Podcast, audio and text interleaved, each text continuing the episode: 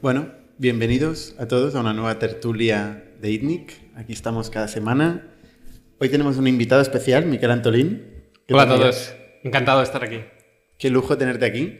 Eh, además es un caso de cuando hablemos de cero, from zero to one, ¿no? Cómo, cómo, cómo arrancar y en, tu caso sin financiación, ¿no? Totalmente. Esta, cosa tan rara. Eh, podrás responder a la gente y creo que será, será interesante. Sí, sí, sí, claro. Explícanos un poco rápidamente qué es Freshly Cosmetics para el que no haya visto el podcast de Freshly Cosmetics. Sí, vale. Es que normalmente no, yo creo que sin el micro me...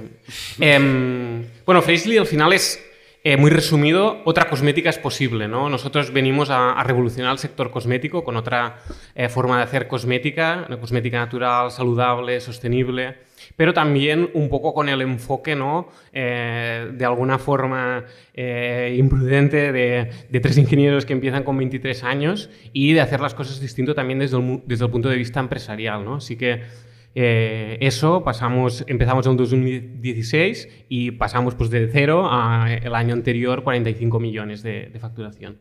Marca direct, directo customer brand, digital eh, y, sí, este sería el resumen.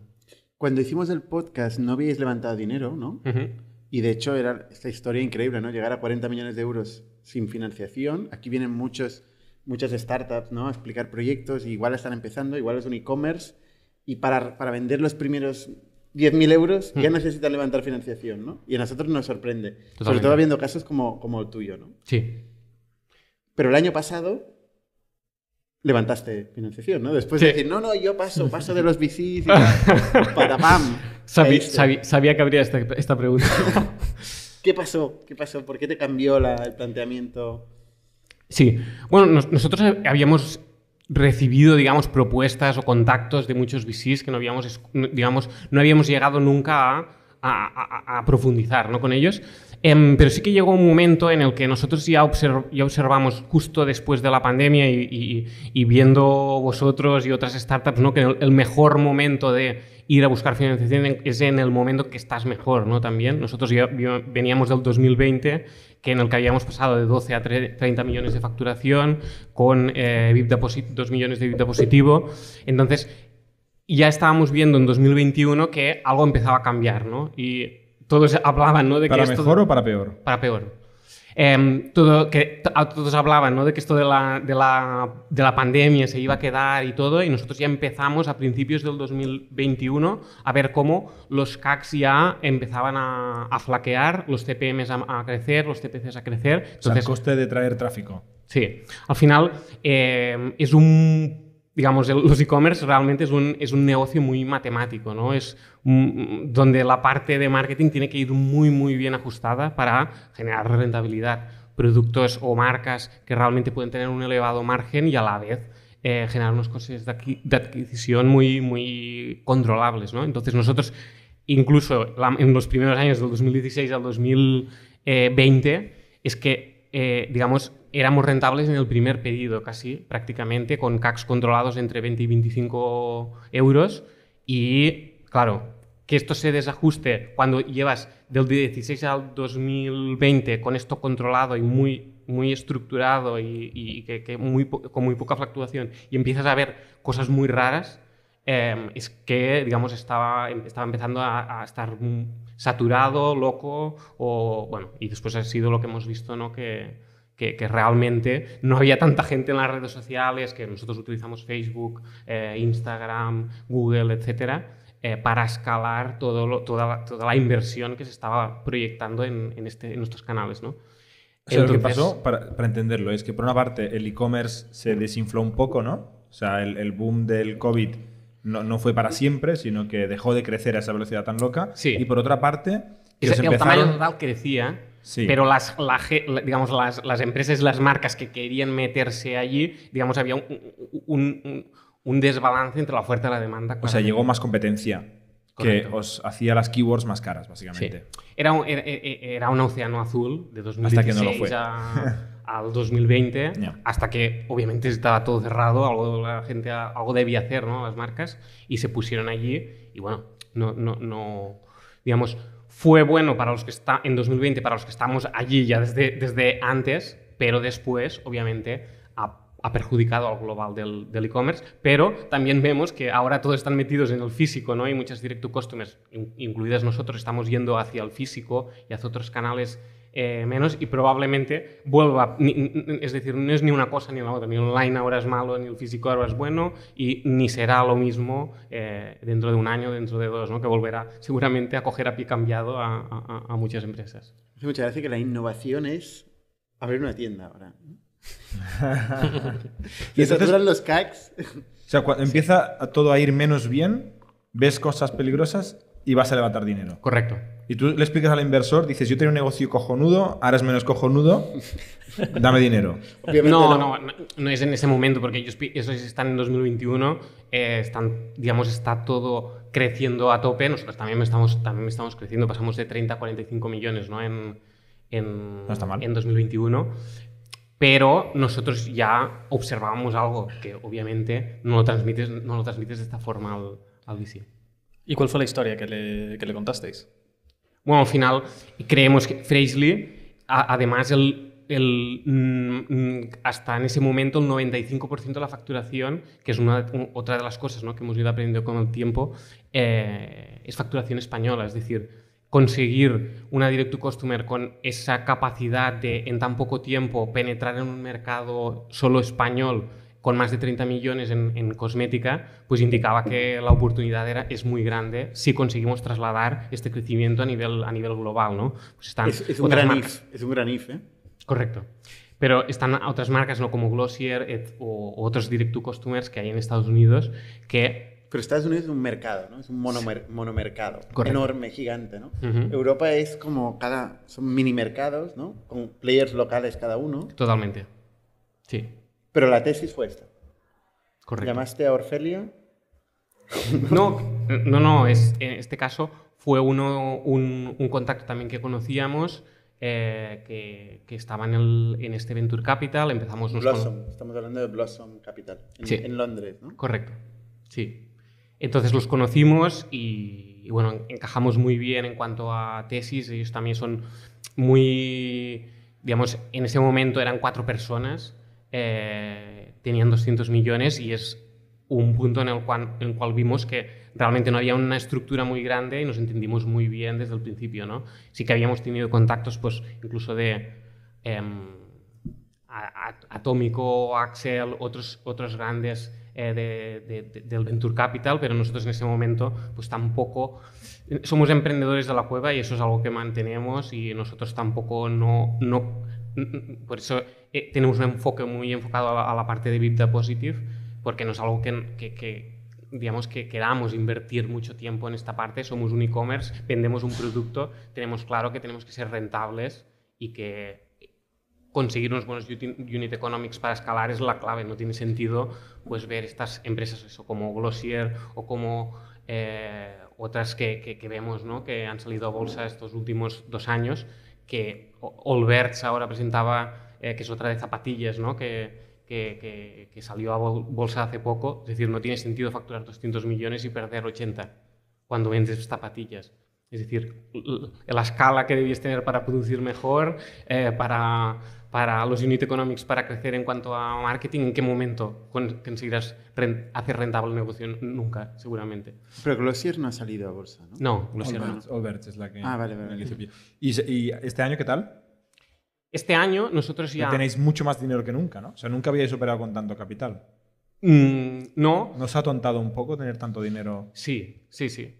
A nosotros sí. Es inevitable. A nosotros sí, pero. Em, y más desde el aspecto que nosotros llevábamos eh, cinco años bootstrapping, ¿no? Eh, entonces esto te cambia la, te cambia la perspectiva. Em, pero es, es, otro momento, al final aprendes otras cosas que no habéis podido aprender cuando no tienes nada de dinero y cuando tienes que ir muy ajustadito con todo, ¿no? Entonces, también, ¿no? Cambiar tu forma de pensar también es positivo, ¿no? Aunque empieces a pues, consumir más recursos de, lo, de los que a lo mejor habrías consumido nunca. Entonces, em, sí, pero nosotros al final no nos gusta este juego de, de riesgo eh, en este caso. ¿no? Entonces, ahora este año, ya en finales del 2021, eh, ya decidimos hacer un plan de crecimiento muy, digamos, mucho más, eh, digamos, bajo, pero ir a conseguir un retorno, una EBITDA eh, que, que, podamos demostrar y después se ha demostrado, ¿no? o se ha visto eh, a partir de marzo, eh, abril, eh, mayo, que después el EBITDA era lo, lo mejor del, del mundo, o sea, ¿no? Pero claro, pero entonces la historia es, o sea, tú levantas pasta uh -huh. con una tesis de vamos a sí. conquistar el mundo, abrir países y tal, primer board meeting uh -huh. de bueno, Blossom, no, no, tenemos... es un clásico, el primer board meeting es, oye, eh, ya no, ahora uh -huh. no crecemos, ahora vamos a buscar EBITDA. Fue un poco así.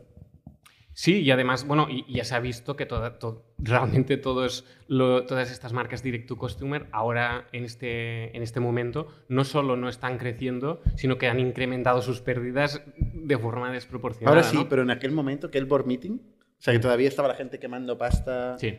y acabáis de levantar una ronda, o sea, la conversación realmente fue esta. Sí, bueno, es que en realidad no tenemos, no tenemos board. Bueno, es decir, claro. o lo equivalente nosotros en este, en este sentido, y, y, esto es, bueno, realmente es, es, así, eh, digamos, dejamos entrar a Blossom o, o, accedimos a hablar con ellos eh, con unas condiciones que nosotros pusimos que eran muy provechosas para nosotros. Entonces, nosotros no teníamos ninguna necesidad de acceder a ese capital. Entonces, eh, bueno, digamos que las materias reservadas, las cláusulas, todo es que es, es prácticamente es, estamos aquí, y, y, ya está. Hacer lo que queráis. Correcto. Entonces, claro, para nosotros no, no, no obviamente todos, todos allí tenemos las, las, ganas de conseguir esta visión y seguimos manteniendo esta visión y vemos ahora, eh, pero a veces hay que ser lo suficientemente, tienes que afrontar la realidad de, de la forma suficientemente ¿no? sincera para decir, bueno, este no es el año de empezar a, a, a quemar y pegarte una, una pero, bofetada. Pero qué ¿no? visionario, ¿no? 2021, hostia. No, la gente todavía no lo tenía claro, ¿no? Yo desde luego no tenía ni, ni, ni me lo imaginaba. ¿eh? Sí que había gente, o sea, se, se, veía que empezaban a vender los Bill Gates de turno a final de 2021, ¿no? Jeff Bezos y Elon Musk. Bill Gates no sé si vendió. También creo. Todos, todos los, bueno, Jeff Bezos, todos. Las grandes fortunas y dices, ¿por qué estarán vendiendo, no? Pero de ahí a decir, hostia, en marzo se acabará el mundo, a ver, no, no, es que fuéramos así de visionarios, es que nosotros llevábamos cinco años con una... Exacto, eres visionario desde hacía muchos años. Claro, es que teníamos un... Lo raro era levantar un, capital. Claro, tenía, teníamos un, un, un, un, negocio matemático muy, muy claro. Entonces, cuando algo se desvía, es que algo pasa y, y digamos, hay data studios con, con, los, con los CPMs controlados de todo el mundo por mercado. Entonces, tú puedes monitorizar día a día a cómo fluctúa esta oferta-demanda de inversión digital. Eso es muy interesante porque es el problema del performance marketing en general. Uh -huh. ¿eh? O sea, que, que es que es, es trading. O sea, tú no sabes lo que pasará en el futuro, ¿no? No es un activo que tú dices, tengo una vaca que voy ordeñando. No, no. Es, estás hoy pujando en un mercado que es dinámico, ¿no? Y por eso confiar mucho en el performance marketing es muy peligroso. Correcto. De ahí, por ejemplo, movimientos como los que hemos visto de, de Airbnb, que han recortado a tope el performance, han empezado a invertir en, brand marketing, ahora presentaron resultados este, este y, bueno, y la noticia es, parece que reducir el foco en performance y aumentar el foco en brand marketing está dando unos resultados muy buenos. Es decir, en aquello que no se, ahora, ahora mismo y en el, el mundo ¿no? en el que nos hemos, nos hemos, metido de todos son analistas de datos, todos son eh, este, este mundo, es, eh, es, difícil, ¿no? Igual que es difícil hacer, hacer eh, pues eso, trading diario, ¿no? De, porque hay, hay, robots, pues es lo mismo, ¿no? Entonces, mm. ahora es aquello que no se puede medir, es donde se está empezando a poner la gente y por eso están abriendo tiendas, porque son cosas pues, menos medibles, el poder de la marca y obviamente la, tener, ahora, tener una marca potente es lo que ahora está valorado, ¿no? Eh, más que el performance, pues ya sabemos que se, va a, se ha desajustado, que puede volverse a ajustar y seguramente se volverá a ajustar a medida que los retailers pues empiecen, estén otra vez operando de forma normal en el, en el físico y en el... Glossier no es un ejemplo de eso, de, de, influencer marketing, mucha gente publicando vídeos en YouTube constantemente de maquillajes y cosas. ¿No, ¿No es un poco lo que hicieron ellos? abrir, intentar, seguramente también invertían una pasta en performance, ¿no? porque, tenía, porque tenían el dinero en el banco y tenían que crecer, mm. y es muy difícil no tocarlo, ¿no? Pero yo creo que fueron bastante innovadores, ¿no? En abrir sí. canales. Sí, lo, lo, lo fueron. Es, es, verdad que a lo mejor era algo más de, de podemos decir, de, cara a la, de, de cara a la galería, ¿no? No tenían no tenían realmente usuarios eh, que lo siguieran, ¿no? Fans, fan, fans ¿No? de la marca. Eh, no era tanto, era como, como, como, un poco artificial. Y es lo que ahora se, lo que se está valorando es realmente la conexión humana con el usuario. Es decir, la marca. Siempre se ha valorado, ¿eh? tener una buena marca sí, y una buena conexión con el audiencia. Pero antes se valoraba el número de seguidores, likes y, y yeah. algunas cosas que, que, que, se ha visto que no, no, no eran. ¿Tú, ¿Tú, estás contento de haber levantado dinero ¿eh? a día de hoy? Evidentemente viendo lo que se ha venido. Correcto, sí. Creo que hicimos una, una, buena ejecución y tomamos una buena decisión en ese momento. Y bueno, esto no, digamos, no, no sé si, si, es público o no, pero nosotros mantenemos el 82% del, del capital. Ahora es público. es decir, que, que, que, es un punto en el que no, no nos no nos preocupa nada, no nos, no nos pone ningún, ninguna presión ni, ni, ni nada, ¿no? Entonces... A ver, fue, o sea, realmente timing mm. espectacular. Timing espectacular. No todo el mundo tiene la misma suerte, ¿no? no? Hay gente que estaba en marzo con poca pasta en el banco y se encontró ahí y tal, ¿no? Hay gente que está decreciendo y dice, hostia, si extrapulo esto, necesito pasta para poder volver a remontar, ¿no? Hay, hay muchas posibles situaciones. Mm. Eh, tu visión, tu suerte, tu timing fue la hostia. Fue la hostia. Sí. Bueno, muchas, ve muchas veces la suerte también es, también es importante, ¿no? Porque en ese momento, bueno, que, que, que, que habéis dicho alguna vez, ¿no? Lo del, lo del no fundraising, ¿no? Era un poco... ¿Cómo te hemos influido? no, porque esto ya, ya pasó antes, ¿no? De que, de que anunciáis vosotros este punto. Pero era, era este punto, ¿no? De decir, ¿qué está pasando? Que, que cada semana recibimos eh, tres correos, eh, algo, algo... Está... Y claro, justo en 2020 el e-commerce era lo más, eh, lo más caliente del, del, del, del, sector, ¿no? Totalmente. Oye, vamos a comentar temas de aquí de actualidad, ya que Dani nos ha preparado una, un documento que he recibido con mucha antelación. Totalmente. a ver, temas. Eh, la ley de startups. ¿Alguien ha, ha, leído un poco el tema de la ley de startups? ¿Lo habéis mirado? ¿Estáis contentos? ¿Estás contento? No. ¿Por? Porque no, no es una startup, startup factorial, ¿no? Ya, ese es el problema. Que tú tampoco eres startup. No, ya no, no. Joder. Hay que tener menos de, de 4 o 5 años. Eso creo que ha cambiado de 5 a 4. Y facturar menos de 10 millones de euros. Si no, no eres una startup y no te aplica nada. Entonces, no, no estoy muy contento. Tú eres sí una startup. Tú eres una startup. Ahora sí, ahora sí, sí, sí. Sí, sí, pero bueno, la, los beneficios tampoco se... Sí que he leído que eh, ahora sí que se puede eh, instrumentar las stock options. Eh, no lo he leído en detalle, así que no, no sé. Es una trampa mortal. Parece una, parece una... las stock options solo sirven de algo cuando ya no eres una startup. Y a medio camino deja de servirte, con lo cual tienes que desmontar lo que has montado cuando no servía de nada claro, eso y es hacer por la los, misma los mierda de antes. que no tributan, ¿no? Es horrible. Bueno, eh, falta un abogado para comentar esto mejor, pero, pero lo, que, lo que yo he leído y he hablado con, con gente que sabe más es que realmente, mm, digamos, un 10 en, en intención y un 0 en ejecución. Porque consigue muchas portadas, pero ni a Latitude, ni Ya, a no no Factoria, cambia ni a. Freshly nos va a ayudar, desafortunadamente. Totalmente. Ni me lo había leído. ¿Tú te lo- no te lo has mirado? Bueno, lo he mirado ahora. Joder, hemos dado 10 minutos. No, sí. Miquel sí que he antes de empezar, ha dicho una cosa muy graciosa. Dice, claro, yo es una putada porque no, no tengo temas de actualidad porque me informo con la tertulia normalmente. Entonces, A mí me pasa y me informo aquí, en live, con vosotros. bueno, de que alguien lee algo antes de empezar. A ver, invitaremos a algún abogado que nos explique Sí, un la poco semana más. que viene vamos a intentar traer un experto. Hay más cosas interesantes por eso. O sea, también me parece que han quitado eh, el, el mínimo de 3.000 euros de capital social a la hora de, de incorporar Mm, una, sí. una empresa. Que esto yo creo que lo va a acercar sobre todo a gente más joven, gente que, que esté en la universidad, que quiere empezar un proyecto. Eh, quizás no tiene esos 3.000 euros. A mí mismo me, me ha pasado. Eh, y yo, de hecho... Pasa es que todo cuesta mucho dinero, ¿eh? O sea, 3.000 euros también me parece... Son dinero que Sí, pero puedes es, disponer, es el empezar, es el poder empezar a facturar. pero puedes si no tienes esos pa- 3.000 euros, no 3.000 puedes. euros. ¿Sabes? Bueno, no sé. Sí, sí. Realmente. Yo no- conozco gente que constituyó empresas capitalizando mesas, sillas Claro, y claro, armarios. o sea, ¿eh? puede ser creativo. O sea, También. los únicos que dan fe de estos 3.000 euros son los propios socios. Es decir, tú puedes decir, mira, capitalizamos este boli. Bueno, el 3.000 notario tiene que aceptarlo. Ya. Pero sí. O una, Sí. una propiedad intelectual. también la- las tasas del notario parece que a la hora de constituir Sí. también las han quitado. Eh, Aunque a nosotros nos costó como 90 euros, tampoco fue. Porque ya había una reducción muy grande. Eh, si Ahora ya no tal. Que te ahorras esos 90 euros y ya es Estamos muy imparable. contentos, menos mal que hay una ley. Em, No, y mejoras para atraer gente de fuera, eh, ¿no? La, ley, la ley Beckham la han extendido, también al cónyuge, bueno, no sé.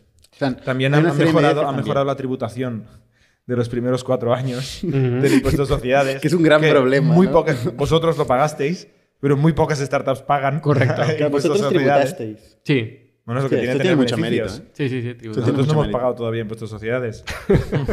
joder. Es un problema que no, no, no tenemos. Bueno, vamos a más, vamos a más temas, ya entraremos en más profundidad en la, en la ley de startups. Em, siguen, siguen habiendo layoffs, eh, cada vez más, más bestias, cada vez más miles y miles de personas. Eh, la verdad es que, bueno, acojona por un lado y por otro lado, pues da a pensar de que igual es una oportunidad también, ¿no? Porque habrá talento, ¿no? Habrá más y más talento, ¿no? Para el que crea startups. Parece que el 13% se está, Sí. se está definiendo como el estándar, Es un ¿no? número Sí. mágico. Sí, sí. Sí, sí, sí. Eh, Twitter anunció un 50% la semana pasada. eh, Facebook ha anunciado un 13%, ¿no? Salesforce ha anunciado. Que en, en el caso de Facebook creo que son 11 Meta, 11.000 personas. En el caso de Salesforce no he hecho los números, pero me salen eh, pues 8.000 y pico personas que han recortado esta semana. Mm. Es una locura. O sea, no sé si es que está 10.000. muy, muy, muy, muy, muy, muy mal todo ahora o es que éramos muy tontos antes y contratábamos mm, decenas de miles de empleados cuando no hacían falta. ¿no? No, no- tengo claro dónde, en este eje dónde estamos. Por ejemplo, lo de Meta me parece, me parece muy fuerte el crecimiento de empleados del, del 21 al 22, eh, digamos en, en- septiembre versus septiembre. Eh, un 28% de crecimiento en, en en la plantilla. Es que yo no, sinceramente no sé qué esperaban, porque es que ya estaba, ya estaba allí.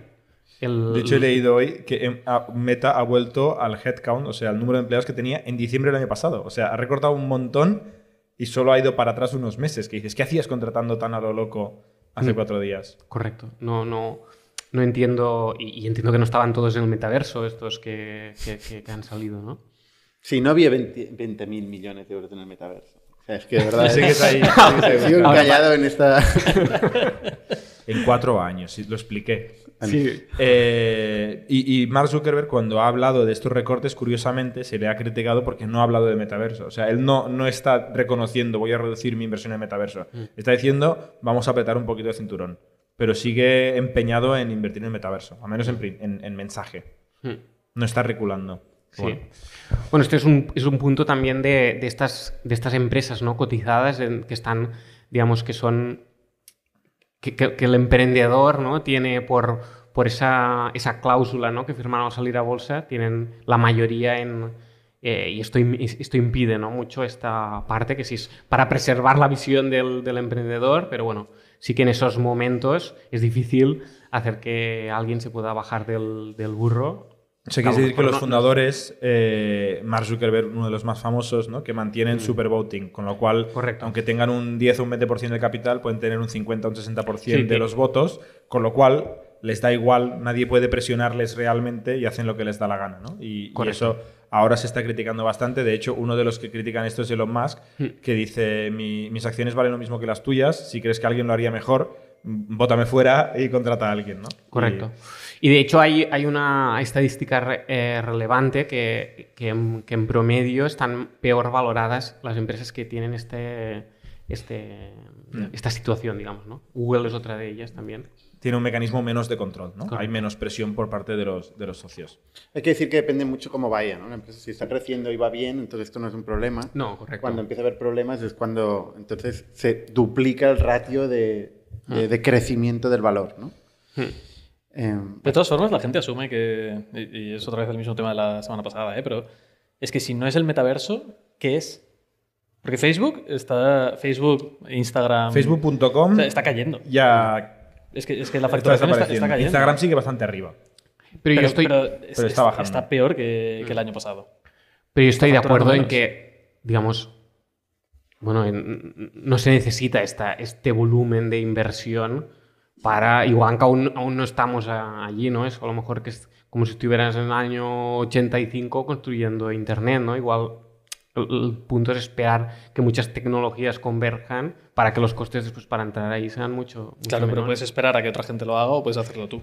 Claro, es el problema de Facebook, rápido. ¿no? Que quiere Claro. controlar la plataforma por todo Claro, el claro. problema este Pero- de, pero de es, que, si- es que iOS si no es eso, eh, Facebook sufrirá una muerte lenta, Sí. eh, pero será una muerte ¿Tú crees en el metaverso? Yo personalmente ahora mismo no. Eh, pero también me pregunto, es que Pero si no es eso, ¿qué sí, es? O sea, ¿cu- ¿cuál, es la, ¿Cuál es el siguiente paradigma No eh, de dispositivos? ¿Cuál es? Yo no lo sé, no lo sé. Por ahora no me creo que sea realidad virtual, eh, porque lo he probado y no. César, tú eres el no está visionario ahí. aquí en esta Claro, aquí. Y el joven.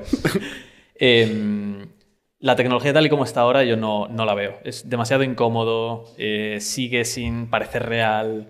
O sea, realmente no, no, no Ahora tienen avance. brazos, ¿no? El gran avance es que tienen brazos. Es que es, es literalmente como ponerse el móvil aquí delante cerca de los ojos y se nota un montón. Dicen que el nuevo headset eh, es mucho mejor y han salido como vídeos. Quest Pro este. Sí, que está más enfocado a, a temas eh, profesionales. Pero también un problema que tuvieron es que el Quest eh, 2 lo, lo sacaron por debajo de precio de coste. O sea, realmente con cada headset que vendían estaban perdiendo dinero. Eh, pero una burrada. Y ahora este, como que lo han enfocado a empresas que pueden permitirse pagar pues, los 1.500 dólares que vale.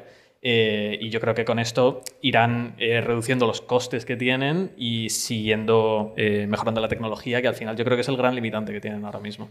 Yo creo que aquí, bueno, perdón, creo que aquí al final es, pues, hay que monitorizar también un poco cuál es el, cuáles son los pasos de, Apple en este sentido, ¿no? Y yo creo que si la tecnología no está suficientemente madura y ellos seguro que hace años que están monitorizando eh, esto y aún no hay noticias de que, de que estén entrando en este punto, es que ellos ven que todavía eso no es una oportunidad real. En el momento que sea una oportunidad real, yo creo que igualmente, aunque Facebook vaya a crear esto, otro entraría y destrozaría Facebook rápido. Apple, Apple eh, han salido noticias de que ha patentado y registrado varias marcas relacionadas con, con la realidad virtual, no, con la realidad aumentada, Vale. eh, concretamente, pero registran también coches y teles y cosas que no salen nunca, ¿no? O sea, Correcto. que Yo lo que- está en el laboratorio. Yo lo que veo es que cada vez invierto más en Facebook.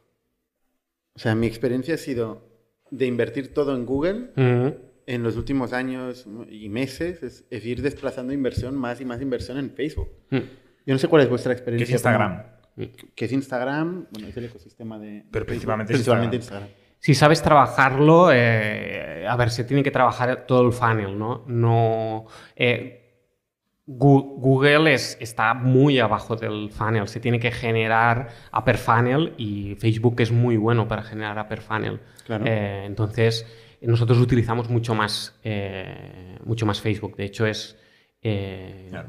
¿El sí, 80%? Casi se diría 70 75-25 dentro de la parte performance. Después tenemos otras Claro, cosas. por eso, por y eso es muy mucho más cuando hacéis impulsivo, afirmaciones ¿no? de decir, está muerto Facebook, está- digo, joder, pues está todo el mundo invirtiendo en Facebook.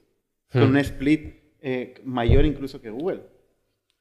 ¿No? Sí, no digo pesa la mesa que tiene Está- pero, pero estamos hablando de la inversión y hacia dónde va el mercado. Mm. Facebook tiene una propiedad muy, muy, muy potente que es Instagram, que está constantemente siendo eh, eh, erosionada por TikToks, incluso por Snapchats, que lo dábamos por muerto.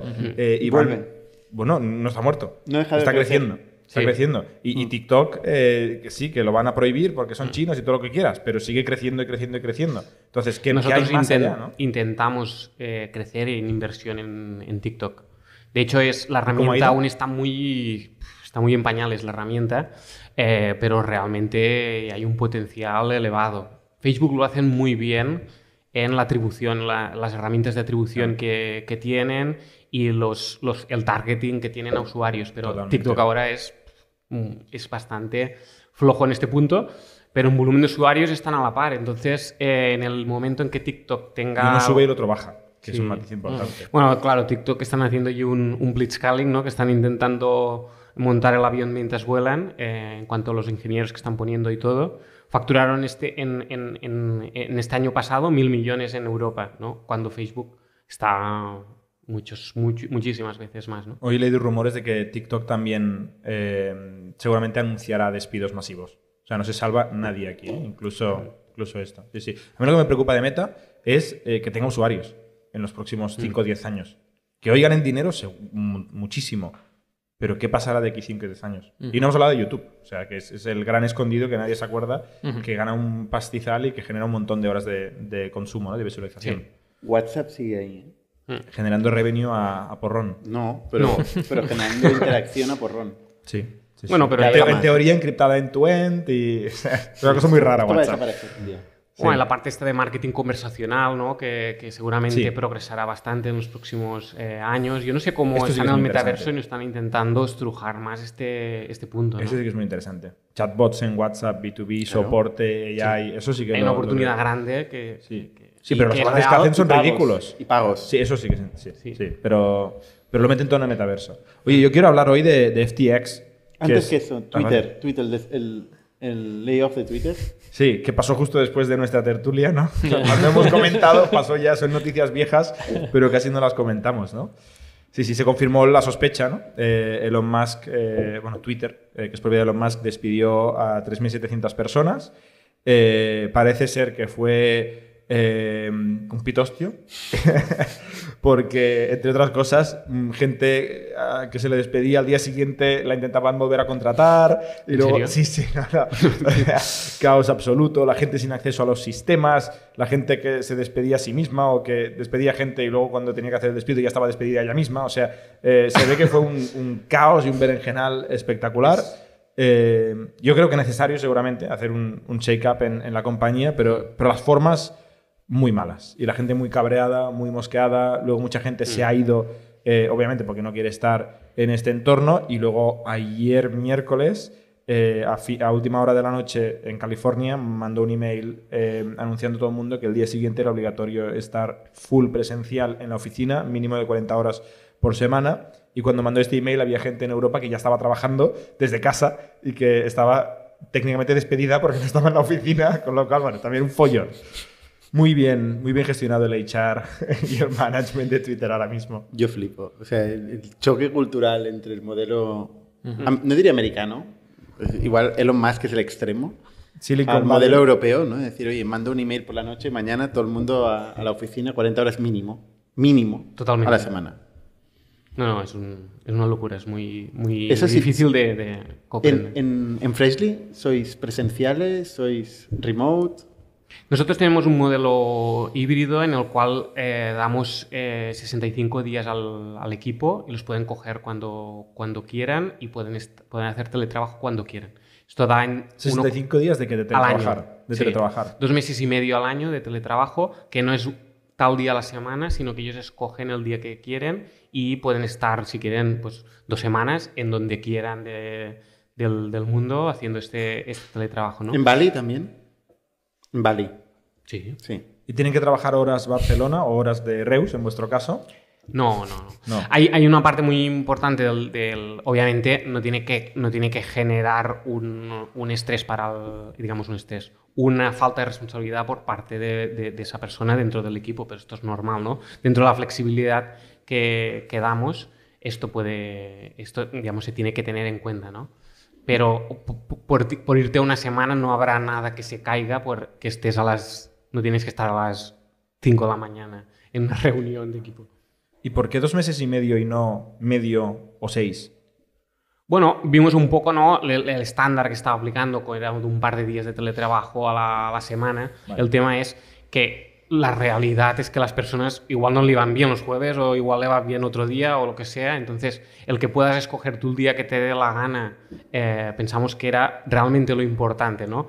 Entonces, nosotros sí que hemos visto que estando físicamente se genera, o para nosotros es muy importante la, la innovación, ¿no? la creatividad, las conexiones que se generan entre las personas del equipo y que producen eh, ¿no? Eh, proyectos que no habrían sucedido si no hubieran estado en físico. ¿no? Entonces, no queremos, no queremos perder este punto, pero entendemos que todas las personas buscamos tener flexibilidad y por eso eh, damos, por ejemplo, normalmente ya e incluso ya lo, lo- lo hacíamos antes de, de- de COVID, de que las dos semanas de Navidad es que hay personas pues, de, de fuera de España, de otra punta de España, entonces, pues lógico tener este tiempo para compartir con la familia o lo que sea, pues estoy llevado a todos los momentos del, del año cuando quieras, ¿no? ¿Y lo traqueáis en Factorial esto?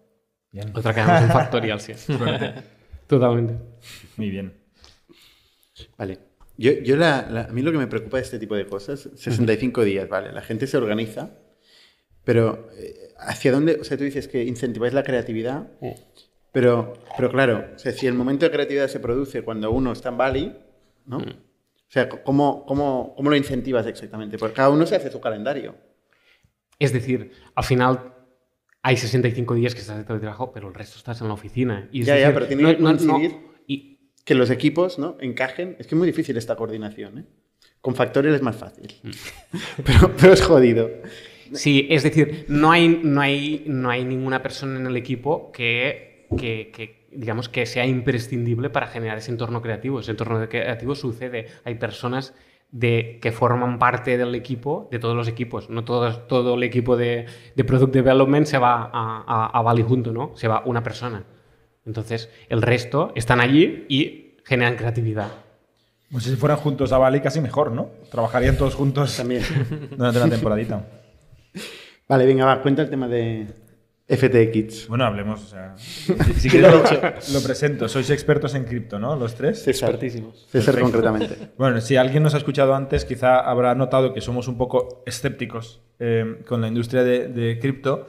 Y la verdad es que este escepticismo crece Mm. con noticias como lo que ha pasado esta, esta semana, ¿no? Que uno de los. eh, ahora me sale la palabra.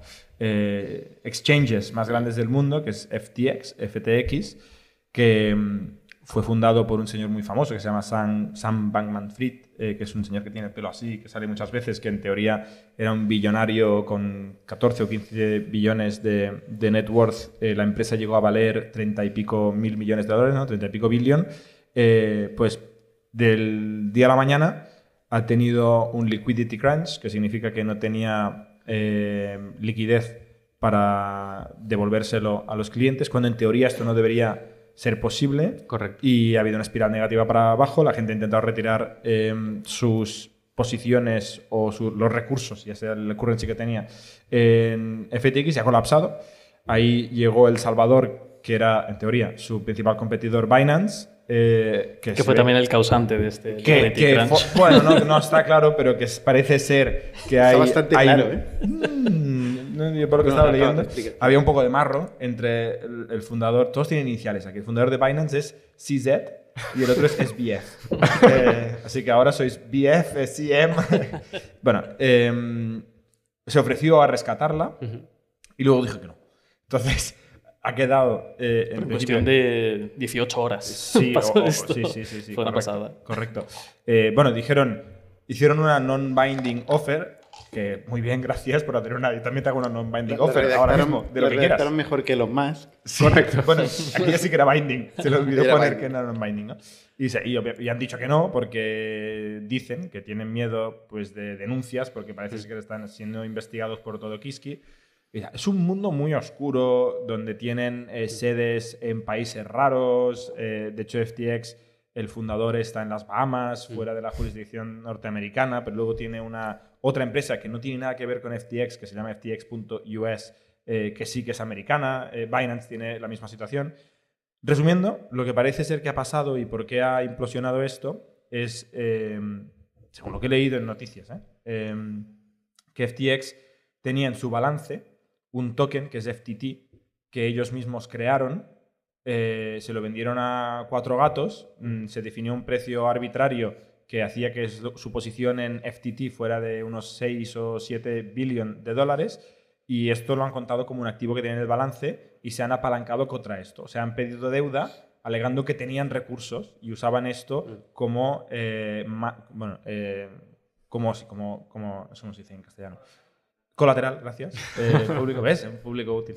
Eh, como colateral para pedir préstamos. Luego, esto no valía nada porque es un token que se inventaron ellos y que solo tenían principalmente ellos y su competidor directo, que, alegando lo que decía César, eh, cuando oyó rumores de que quizá FTX no estaba en una buena posición, el competidor directo se, se- se descolocó de su posición de 2 billones de esto, hizo que bajara el precio en picado y un poco parece que arrancó el run for the bank, ¿no? que dicen los americanos, eh, que significa la gente que se va corriendo al banco a retirar el dinero antes de que cierre y eso hace que cierre. Claro, es que además la, la posición de Binance eh, con FTTs, no sé si he leído el, el porcentaje que era. eh, 2 más- billones he leído ya. En porcentaje de todos los, los que había, ¿cuánto es? Bueno, FTX tenía 6 o 7 billones y su competidor directo tenía 2 billones. Claro, claro. Es una cosa rarísima. Es, es que eso yo no sé cómo las leyes ¿no? antimonopolio no. Bueno, o sea, como Están es, ocupadas con meta, ¿eh? como es tan poco regulado el tema de las criptos, pero joder, o sea, huele mal. y sobre todo cuando, cuando el competidor puede eh, empezar esta, esta debacle y pasar el valor de la empresa, de, que también obviamente había hecho cosas malas, ¿eh? pero mm, es que se lo han cargado de un día para otro. Se han cargado su, principal competidor. Y no solo, o sea, que se cargue el competidor, mira, mm, se la vi un poco, ¿no? Si, si juegas con fuego te quemas. El problema aquí es que hay mucha gente con ahorros eh, en esta plataforma y a los que no pueden acceder y yo no apostaría mucho en que van a poder acceder en el futuro. Esto no te lo rescata un banco central. Pero esta eh, gente son revolucionarios, están en contra de la regulación, oye, libertad absoluta, de tal. ¿Y qué pasa? Que llegan a la conclusión, oye, ojalá hubiera estado regulado, ¿no? Ojalá ¿quién? esta gente... ¿Los de los exchanges Todo el mundo. o los To- inversores Espero que todo el mundo metido? que está invirtiendo en cripto tenga, tenga claro que esto de la revolución, o sea, esto tan revolucionario que es descontrol total y anarquía, pues puede llevar a esto, ¿no? ¿Pero tú te crees que son revolucionarios la gente que tiene eh, criptos? ¿O crees que es mucha gente que simplemente ve easy money? Mm. Bueno, este es el problema. Ah. Este es el problema. Y también que se, que, que- que se puedan comprar libremente, ¿no? Eh, todas, estas, todas estas monedas, bueno, que sacó, eh, que las pueda comprar Binance. eh, Entiendo que, que esto tampoco, tampoco es algo lógico, ¿no? Resulta que la regulación no era todo mala, ¿no? Hay un poco de regulación que quizás sí que era buena. ¿Alguien de aquí tenía cuentas en FTX? ¿Una persona un poco triste? ¿Alguien más? ¿No? Solo uno. Nos hemos salvado. O, o uno que se atreve a decirlo. Oye, pero estaría bien conocer el, el testimonio. ¿Tenemos micro o no? Ah, pensaba que teníamos a Sam Van Manfred por aquí. Que entre. Presente. Ah, vale. Directo desde las Bahamas. O sea, cuéntanos un poco la experiencia desde dentro. Testimonio aquí. Em, Yo o sea, lo he seguido porque tenía, digamos, un poquito de- directamente en, en FTX, pero tenía bastante más indirectamente a través de un fondo de inversión y los fondos han estado mandando flash updates contando lo que estaba ocurriendo y, y bueno, o sea, duele, pero eh, no, sé, no- no sé cómo explicarlo. He estado siguiendo con mucho interés, pero casi con más fascinación que otra cosa de como un tío que tiene 16 billones, al día siguiente debe 600 millones.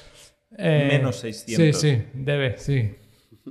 Entonces, sí, los memes y, y lo de y, y lo que uno, a uno le cuesta entender es cómo Binance tenía, digamos, 2 billones del token de FTX, que eso regulado o no regulado, más allá de la regulación, como tú como empresario, emprendedor, no puedes dejar tu empresa en manos de la competencia. Y ni siquiera tienen que vender. Yo creo, no sé si es cierto, pero creo que dijo que iba a vender y ya con solo decir que iba a vender, el token se desploma. Sí. O sea- Hicieron un tweet, ¿no? Sí, sí. Eso de hacer un tweet O sea, te quedas que vas a vender. completamente vendido. O sea, sí, o sea, entonces, mu- muchos temas aquí para, para comentar. ¿Ha ido a cero? No. Eh, Sequoia, por ejemplo, que también había invertido en FTX, ha mandado un email a sus partners Que ellos lo valoraban en cero. Sí, sí. Y lo más sensato ahora es valorarlo en cero. Pero tú ahora tienes una cuenta en FTX Sí. y si entras te sale un banner que te dice problemas técnicos. Al, Sí, pero no se pone- puede retirar ya. ¿no? Antes de entrar, en la página web te pone en rojo que no se puede Vale. retirar, no se puede hacer withdrawal. Digo, bueno, yo aún así voy a intentarlo. Me he metido y los, digamos, los botones estaban activados, pero cuando le daba a hacer el withdrawal no salía el dinero. Y eso es porque tú tenías en el wallet propio de FTX.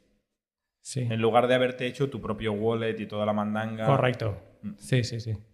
Es que, bueno, ahí... Bueno, se puede explicar un poco cómo hacer estrategias de guardar dinero. Quieres tener un poco en distintos lugares. Uno uno guarda, no sé si quieres explicar. Autocustodia. Sí, no sé si cuánto quieres explicar de esto, pero Bueno, la, magia de cripto, porque no, no escucho la magia de cripto aquí. Hay que también hablar de, de lo bueno y de lo que permite cripto y hay gente para todo, gente que tiene muchos intereses, pero algo maravilloso es que tú puedes ser tu propio banco en cripto, que es a dónde vas. Y, y lo normal que cuanto más sepas y más avanzado y más comprometido y más dinero hayas puesto y más confíes en ti mismo, tú te guardes tu dinero. Pero si haces mucho trading o si confías más, digamos, en los demás que en ti, eh, o las cantidades no son muy grandes, sí que es más cómodo tenerlo en un... Pero, pero tú siempre puedes ser tu propio banco. También con el euro, ¿eh? Puedes tener el dinero debajo del colchón. Claro. Lo que pasa es que la experiencia de usuario es muy mala. Bueno, la autocustodia también es muy mala la experiencia de usuario. ¿no? ¿eh? Por, por- por eso, pero, pero, pero Pues porque... igual es más fácil tener el dinero debajo del colchón. ¿eh? Bueno, entonces, ¿Tú lo han- tienes debajo ento- del colchón? entonces han hecho corralito, ¿o no? Es decir, no dejan Sí, sí, sacar el... es esto, Sí, exacto. vale. El, el- Han impedido el el bank run es esto, que Claro. no tenían el dinero que en teoría tenían, ¿no? Hay, hay el uno a uno que todos dicen que tienen, que es que para cada euro depositado ellos tienen un euro en su balance disponible, líquido, y no era el caso. Aquí el punto yo que le veo también es que este tipo de noticias, ¿no? Para el concepto de descentralización y todo, pues van, van muy mal, ¿no? Porque si uno estaba controlando una gran parte de, de, pues de- de- esta moneda, pues tampoco, es decir, no tienes esa protección, ¿no? Que en teoría deberías, deberías tener. Y el precio de Bitcoin creo que ha bajado de, 10 y- no, de 20 a 16 ¿no? del, de la hostia, que me parece poco teniendo en cuenta lo gorda que ha sido esta explosión. Eh, y luego, obviamente, Coinbase y otros competidores saliendo a decir nosotros somos totalmente diferentes. Oye, y la bolsa ha subido, no sé si os habéis fijado, eh, pero un montón de tecnológicas, por lo menos que son las que sigo, han hecho. Hoy ha habido una subida bastante grande. No sé si tiene algo que ver. O Porque si la gente que cosa. estaba ahí todo el día en FTX no podía ser. comprar tokens y se ha ido a comprar stocks de Shopify. Somos un ecosistema de startups tech de Barcelona, creadores de Camalún, Kipu y Factorial, entre otras. Ofrecemos más de 5.000 metros cuadrados de coworking a startups y organizamos eventos diarios para discutir negocio y tecnología hasta la saciedad. Desde ITNIC Fund invertimos en equipos con capacidad de construir grandes productos y negocios. ¡Te esperamos!